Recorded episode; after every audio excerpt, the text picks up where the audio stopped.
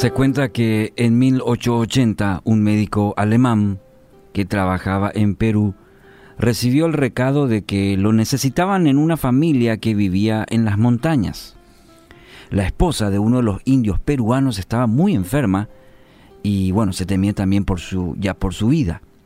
El doctor Kurt Weiner fue llevado a la aldea de la mujer y allí él usó todo su conocimiento médico para salvar su vida. Bueno, tan pronto como se estabilizó, él emprendió su viaje de, regreso. El agradecido esposo le sirvió de guía a través de los pasos más difíciles y cuando llegaron a un estrecho saliente, el indio se apartó del camino. El doctor Weiner lo siguió.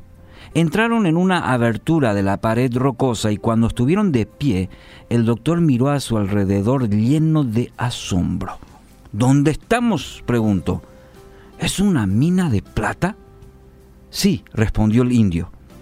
En pago por haber salvado a mi esposa, llévese tanta plata como pueda. El doctor, bueno, tomó un, buen pedazo de mena de plata y presa de la curiosidad preguntó, ¿en la aldea saben de la existencia de esta mina? No, respondió el indio. La riqueza solo trae problemas. Quiero que mi gente sea feliz.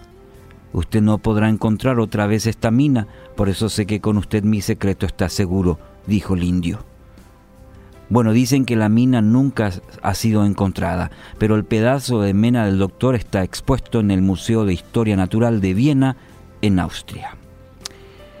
Proverbios 38 dice, no me des pobreza ni riqueza dame solo lo suficiente para satisfacer mis necesidades.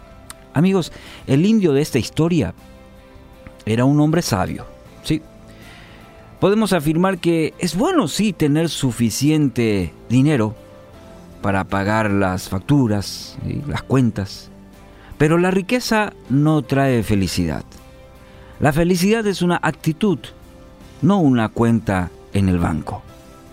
Puedes tener hoy buenos fondos en tu cuenta bancaria, pero sigues estando tan vacío que sigues buscando cómo llenarlo. Como puedes tener solo algunas monedas en el bolsillo, pero sí tener una felicidad interior, muchas veces inexplicable, que solo experimentan aquellos que tienen a Cristo como Señor y Salvador de sus vidas. No busques la manera de hacerte rico. Busca las oportunidades de disfrutar lo que ya tienes, lo que Dios ya te concedió. Y el apóstol Pablo nos muestra un buen camino. Está en primera eh, eh, Timoteo 6, 7 al 8. Dice, después de todo, no trajimos nada cuando vinimos a este mundo, ni tampoco podremos llevarnos nada cuando lo dejemos. Así que si tenemos suficiente alimento y ropa, estemos contentos. Permíteme referirme a aquellas personas que conociendo a Cristo muchas veces dudan de la provisión de Dios.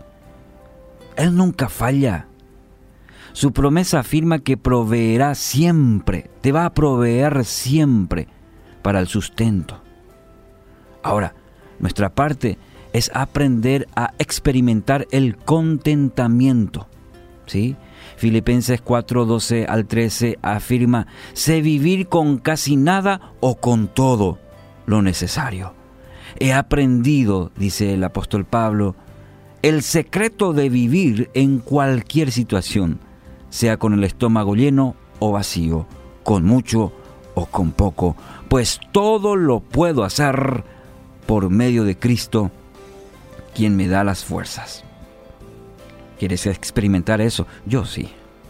El contentamiento, el decir como Pablo, con casi nada o con todo lo necesario, el secreto de vivir, y el secreto de vivir es Cristo en el corazón.